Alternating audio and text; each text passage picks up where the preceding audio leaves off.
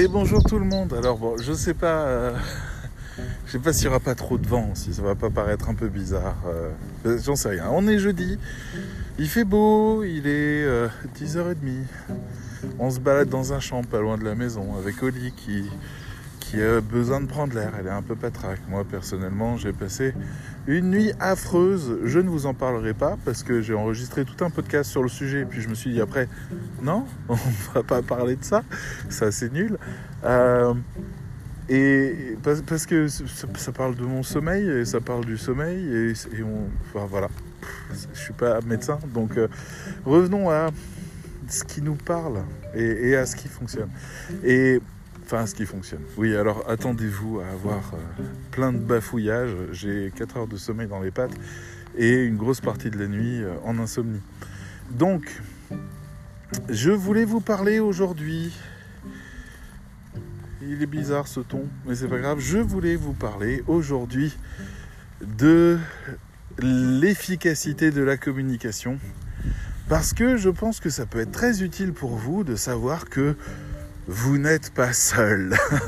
vous n'êtes pas seul dans la galère. Vous n'êtes pas seul à essayer de faire du bruit, à publier des choses, à, être sur tous les tous les réseaux, à, faire des échanges et à ne pas y arriver, pendant que d'autres allègrement postent des trucs débiles juste avec des bonnes petites photos bien faites, quelques emojis et du petit blabla storytelling et se retrouvent sur la lune. Et euh, je pense à LinkedIn. Hein. je suis agacé d'être sur la, rampe de lancement de SpaceX à chaque fois que j'arrive en voyant euh, des, des, trucs nazes qui montent jusqu'à la Lune, pendant que moi je poste un truc à un moment donné juste pour voir s'il y a une audience et on me répond tout simplement non, il n'y a pas d'audience. Au revoir. Donc bon, euh,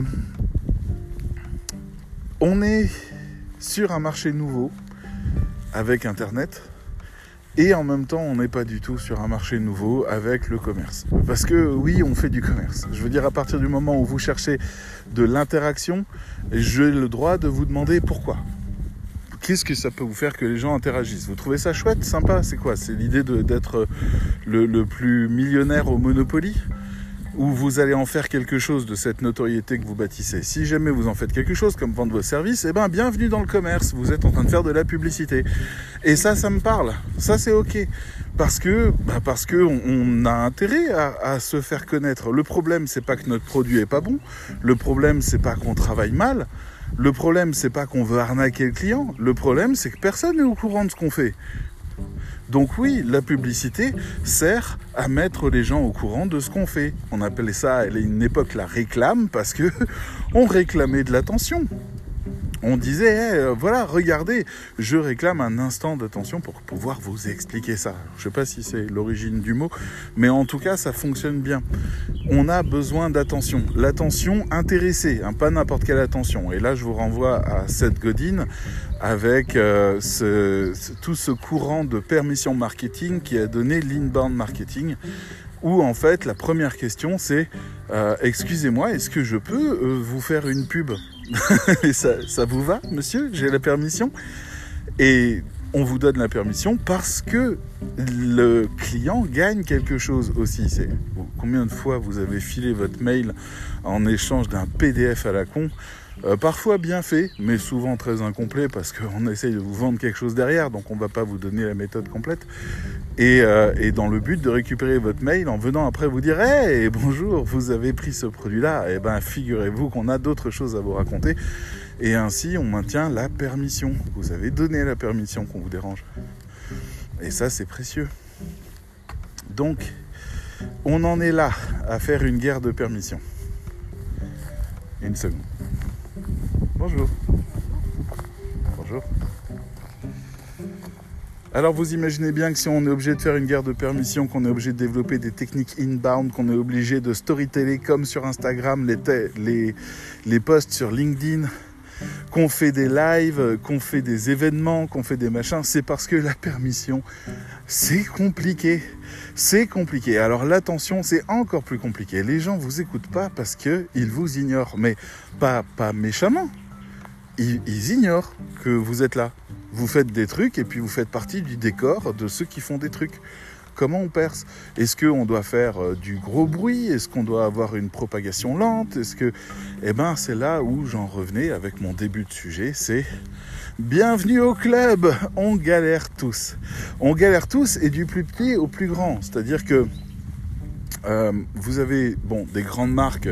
Là, par exemple, hier, il y a eu quoi? Euh, C'était hier ou avant-hier? Avant-hier, il me semble. Euh, la sortie, quatre fois dans l'année, Apple vient et fait l'annonce de ses produits. Et bah, ils font aucune com, quoi. Ils, disent juste, hey, on va faire un truc.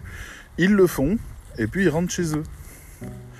Et tout le monde s'enflamme parce que les produits en eux-mêmes parlent. Les produits sont des produits de, de rupture ou des produits phénoménaux, dans le sens ce sont des phénomènes, pas dans le sens où ils sont... Euh, ah, enfin, quoique. voilà, euh, je veux dire, Apple vous met la puce la plus puissante au monde actuel. J'exagère un peu, euh, mais l'architecture de puce la plus puissante sur une tablette. Ok, il met l'écran le plus puissant jamais existant sur tablette sur leur tablette. Mais oui, allons-y. Il monte le truc à 2 Teraoctets, il met du 5G millimétrique. Et en fait, tout ça, c'est à la fois du connu et à la fois de la vraie prouesse. Moi, je suis, euh, dans la plupart des cas, euh, pas intéressé parce que j'en ai, pas l'usage. Et je pars du principe qu'il faut l'usage, sinon le truc il reste dans un coin. Et, et c'est de l'argent qu'on regarde moisir doucement. Et ça, j'aime pas. Mais euh, il faut reconnaître que les iMac qu'ils ont sortis, avec ce, nouveau design extra plat qu'on n'a jamais vu, ça, c'est plus fin qu'un écran plat habituel. C'est plus fin et ça contient un ordinateur complet et pas des moindres, un très bon ordinateur. Et ça vaut, euh, ça vaut toujours son prix. D'ailleurs, ils n'en ont pas profité pour monter tous les tarifs comme des fous. Au contraire, ils sont restés sur les anciens tarifs et ça c'est peut-être le truc qui est le plus novateur chez Apple, c'est qu'ils nous balancent de, de, la très grosse innovation, des très grosses technologies qui arrivent, euh, des écrans incroyables, des, haut-parleurs complètement dingues, et, mais en même temps ils restent sur les anciens tarifs, ils bougent pas les tarifs. et je vous assure que ça perturbe les gens qui connaissent la marque il y a quelque chose qui se passe. Ils veulent que beaucoup de gens adhèrent à leurs produits. Donc, à la place de marteler le produit, bien sûr, il y aura des coms publicitaires histoire de rappeler que le produit existe, ce qu'on appelle le retargeting. Eh ben, ils font un grand cérémoniel dans lequel ils vont annoncer les choses d'une manière euh, suffisamment percutante pour que ça en devienne des sujets de conversation, donc qui vont se nourrir par propagation dans tous les réseaux. Tout le monde va en parler parce que c'est un événement qu'Apple a créé. Donc quand vous avez une dimension qui vous permet d'être un événement ou de créer un événement, c'est le moment, je crois, où tout est possible. Hein. Donc là, après, il s'agit de gérer les événements. Il y a des, choses, genre euh, BMW fait des événements et, et, la plupart des gens n'en parlent pas. Alors que Apple, on en parle chez BMW. Et je veux dire, chez les fans de BMW, ils vont quand même entendre parler d'Apple. Donc pourquoi, en fait, certains événements se cloisonnent alors que d'autres passent les frontières? Ça questionne. La marque se positionne comment? Quel est son discours? Pourquoi on veut l'écouter? Pourquoi on veut s'y intéresser? Même pour en dire du mal, hein, c'est pas la question. C'est juste qu'on ne veut pas rester indifférent à ça. Euh, on va polariser autour d'elle. Et c'est ce qu'elle veut. Euh, enfin, plus ou moins, elle nourrit pas ça, mais elle l'empêche pas non plus. Parce que c'est de la publicité gratuite. Donc tout ça, c'est pour vous dire, ah, comment on fait pour avoir cette notoriété-là? Ben, vous allez voir qu'il y a des recettes qui fonctionnent très bien. Je vous les déconseille. mais bon, je vous les donne quand même pour l'exemple. Mais si vous voulez avoir l'efficacité d'Apple, le mieux, c'est de créer un événement avec quelqu'un qui a la notoriété d'Apple ou quelque chose de relatif au secteur sur lequel vous voulez apparaître. Et clasher. Le mieux, c'est de faire une vidéo et de dire Ouais, lui, c'est un connard parce que ça. Alors, surtout, euh, là, on a, avec toute la nuance et, toute la variabilité qu'on peut donner, euh, on a les scandales MeToo qui euh, font que des personnes extrêmement en vue se retrouvent enfermées. Et il y a toujours cette suspicion, comme pour Florence Porcel, euh, qui a accusé PPDA de viol. Euh, Florence Porcel, que, je ne connais pas du tout à titre personnel, mais que j'ai beaucoup suivi pendant presque six ans sur tout, tout ce qu'elle faisait dans le domaine de l'aérospatial sur YouTube et c'était remarquable. Mais vraiment, c'est une personne que j'estimais remarquable et que j'estime probablement toujours remarquable. Mais arrive le doute de n'a-t-elle pas fait ça pour mieux vendre son livre? Voilà ce qu'on entend. Et là, vous vous rendez compte que le levier du clash existe et les gens le connaissent. Si vous voulez obtenir le même effet qu'Apple, eh ben, clashez quelqu'un en public euh, qui a la notoriété suffisante. Surtout s'il vous répond, alors là c'est fabuleux, le joueur du grenier est-il un gros connard raciste et homophobe? Oui, pour certaines phrases. Non, parce que c'est juste un gars et qu'il défend aucune opinion particulière, il fait juste des vannes graveleuses de merde. Me voilà.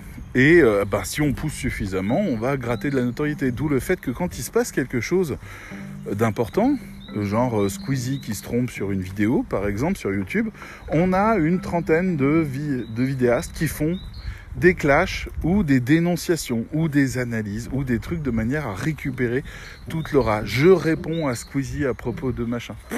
Je réponds si tu veux, en fait tu parles tout seul. Mais tu commences à avoir une audience de gens qui veulent écouter ta réponse parce que euh, Squeezie a fait quelque chose. Donc euh, ça c'est une des premières techniques. La deuxième c'est de s'associer à un événement qui va être marquant. Et là, euh, bah, ça peut être s'associer à une plus grande marque que soi qui va faire, euh, je sais pas, une promotion, un truc, je sais pas. Bref, c'est l'idée d'être photographié à côté du pape. Et que les gens disent euh, Ah, bah c'est le pape, et c'est qui le gars juste à côté? Voilà. c'est cette mécanique-là. Et on l'utilise de plein de manières. On fait des feats, c'est-à-dire des, partages avec des communautés, on fait euh, des, des invitations, on on peut avoir une démarche de communication, on salue quelqu'un. Alors LinkedIn n'arrête pas de vous dire allez-y, taguez, s'il vous plaît, taguez, taguez tout le monde, parce que comme ça, le réseau se développe. Ils ont, pour LinkedIn, ça a tout avantage que vous taguiez tout le monde, parce que pour le coup, ça crée beaucoup plus d'interactions sur leur plateforme et c'est gratuit. Euh, par contre, pour vous, ça a un autre avantage, c'est que vous vous associez à quelqu'un. Euh, vous pourriez poster à chaque fois quelque chose en disant je vais taguer quelqu'un de connu, quelqu'un de suivi, parce que tous ceux qui suivent cette personne, d'un coup, voient une notification disant hey, il a été tagué là. Voilà. Donc si LinkedIn vous le recommande, vous pouvez y aller. Hein. Faites-vous plaisir, y compris sur tous les réseaux, y compris dans vos articles blog, y compris. Voilà. Faites-vous plaisir dans votre communication. Vous pouvez monter ça. Il y a euh, la technique de la newsletter avec le lead nurturing, mais il faudrait proposer quelque chose de vraiment, vraiment sexy à... Euh, il faut juste que je vérifie un petit truc. 10% encore de batterie, on va pouvoir y aller. Euh, il faut juste que la promesse de la newsletter soit tenue. C'est-à-dire, moi, si je m'inscris à votre newsletter, c'est parce que vous avez promis de parler d'un truc. Bah, je veux l'entendre, ce truc. Je ne veux pas non plus euh, que, vous soyez juste là à dire oui alors est-ce que vous cherchez euh, euh, un rédacteur web? Est-ce que vous cherchez à augmenter vos revenus? Est-ce que je veux dire là vous me faites le coup une fois, deux fois, je vous me désabonne, point, c'est tout. Je veux dire vous avez un accès direct à la boîte mail des gens. Faites que ce soit un moment important. Faites que ces gens-là aient une impression de vous qui soit waouh, j'ai grandi avec cette personne, ou waouh, cette personne m'a éclairé sur quelque chose. voilà. Je veux dire, la communication, ça consiste aussi à, lever le pied quand c'est possible. À ne pas être tout le temps à fond sur l'idée de. Voyez ce que je veux dire de, de, vendre ou de promouvoir. Euh, il faut faire du lien aussi. Il faut pouvoir euh, être. Euh, être quelqu'un dont on se souvient pour des bonnes raisons. Rien ne vous empêche d'écrire à l'avance, et c'est ce qu'on est en train de faire du côté de, la MFM, d'écrire à l'avance 52 mails pour faire un an à peu près de mails, quitte à en rajouter des pelletés par la suite, avec un vrai raisonnement, avec une vraie générosité, avec une vraie réflexion, et de programmer tout ça dans une petite machine où à chaque fois que quelqu'un s'inscrira, il lancera une séquence. Donc en fait, il aura toujours des mails qui seront excellents, qui ont été travaillés, qui sont un peu plus intemporels que si vous parliez juste de l'actualité.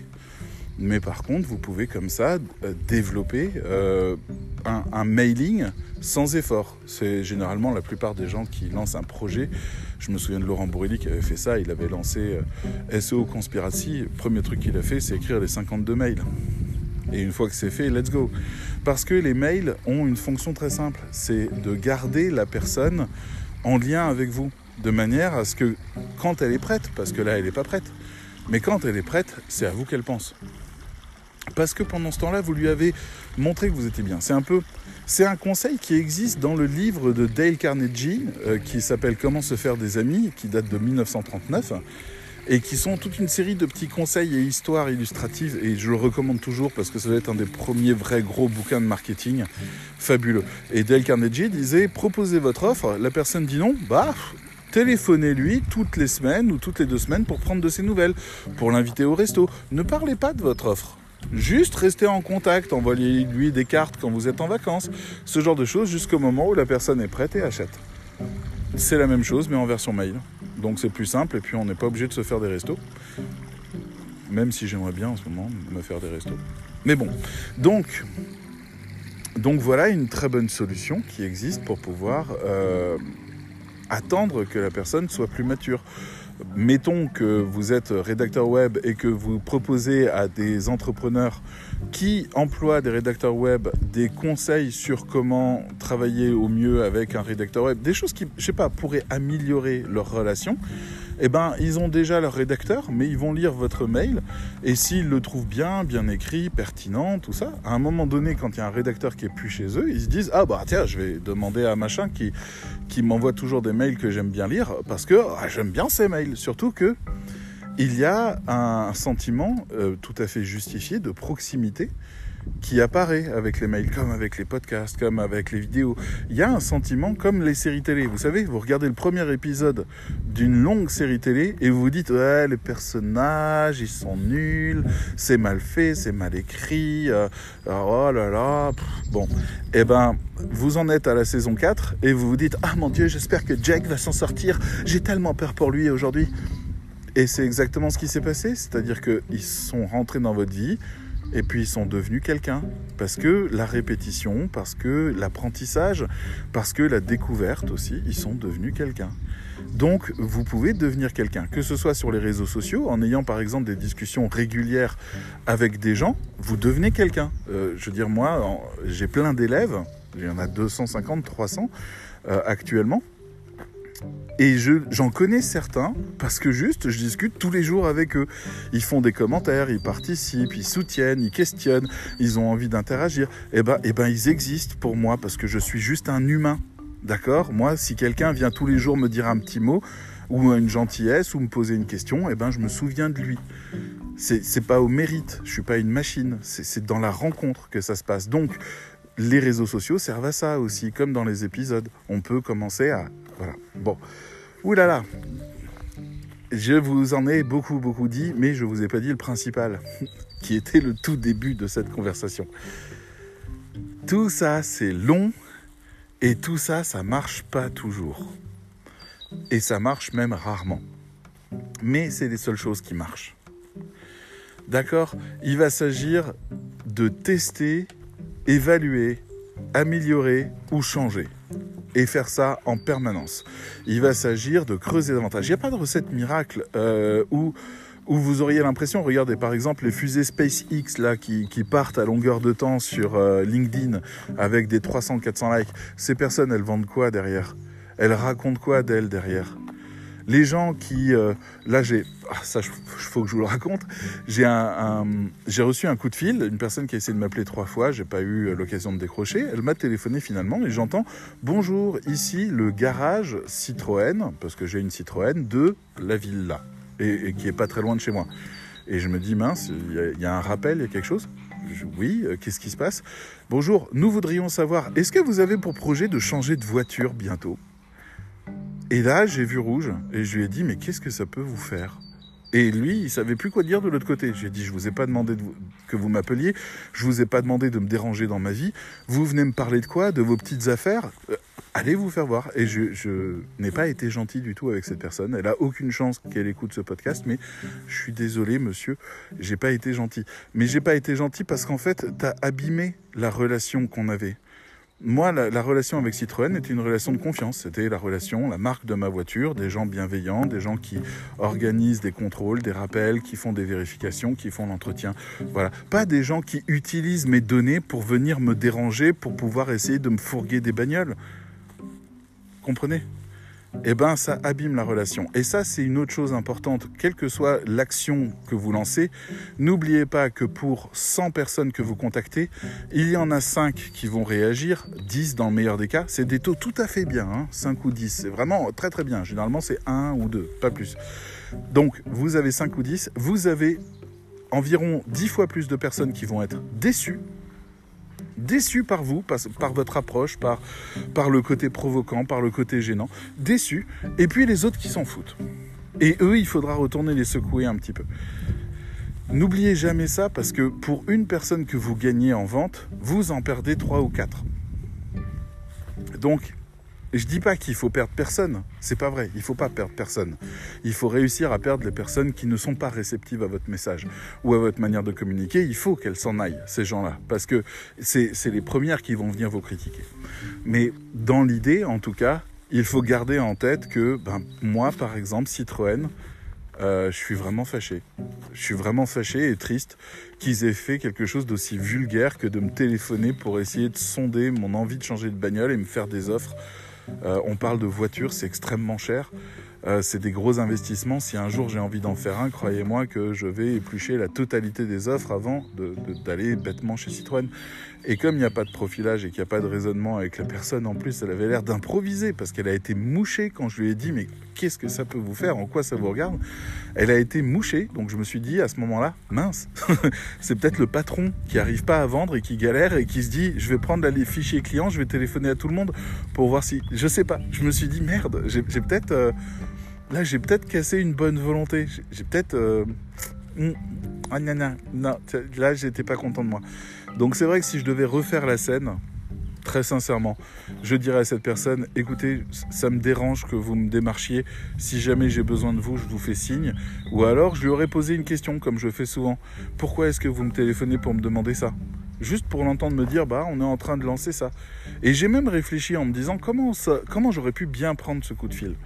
Et ça, euh, c'est euh, justement ce qui, ce qui fait moi. Moi, j'ai besoin, et on a refait tout le site de la MFM pour ça, j'ai besoin de clarté, j'ai besoin d'honnêteté, j'ai besoin qu'on me dise, il y aura ça et ça fait ça. Et donc, j'aurais aimé qu'il me téléphone en disant, bonjour monsieur, euh, en ce moment c'est galère, vraiment galère, on a des stocks, on a décidé de faire des offres sur ces stocks-là, et on téléphone en priorité à nos clients des gens qui ont déjà une Citroën pour savoir s'ils avaient pour projet de, de peut-être changer de voiture parce que là, on fait des offres qui sont vraiment particulières parce qu'on a besoin de vendre nos stocks. Et là, j'aurais dit, vas-y, raconte, t'as quoi? Et ça aurait marché à fond avec moi. Mais ça, ils osent pas. Ils, sont dans des protocoles pour plaire à tout le monde. Et en faisant ça, ils ne me plaisent pas à moi. Donc ils me perdent. Et c'est ça la grande vérité. La communication, c'est faire des choix. La communication, c'est accepter qu'on vous réponde pas. La communication, c'est accepter de parler seul pendant un certain temps avant que quelqu'un vous réponde.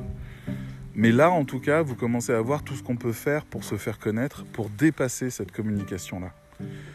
Et euh, pour commencer peut-être à avoir un rayonnement, pour aller, comment on rentre en contact avec les personnes qui nous intéressent vraiment, comment on commence à exister aux yeux d'un client, comment on arrive à stimuler une newsletter. Il faut que vous compreniez à chaque fois les enjeux. Mais encore une fois, ne soyez pas triste, ne vous jugez pas si vous n'y arrivez pas, parce que ça arrive tout le temps et à tout le monde. Et si on ne vous le dit pas, c'est parce que ça nuit à l'image. Mais ça arrive tout le temps et à tout le monde. Moi, vous me voyez apparaître sur un réseau, deux semaines après, vous me voyez disparaître du réseau. Parce que, très sincèrement, je n'ai pas compris les codes, je n'ai pas réussi à parler dessus. Je n'ai pas réussi à faire le lien je n'ai pas réussi à avoir un impact suffisant ou une écoute suffisante pour que ça ait du sens pour moi, donc je m'en vais. Et il y a des gens qui s'en sortent mille fois mieux que moi.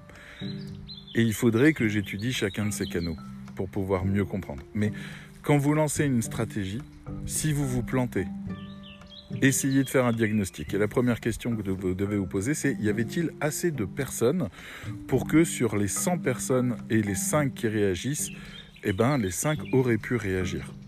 Est-ce qu'on a toujours les 5% de réaction ou est-ce qu'ils n'étaient pas assez nombreux pour que, que quelqu'un réagisse?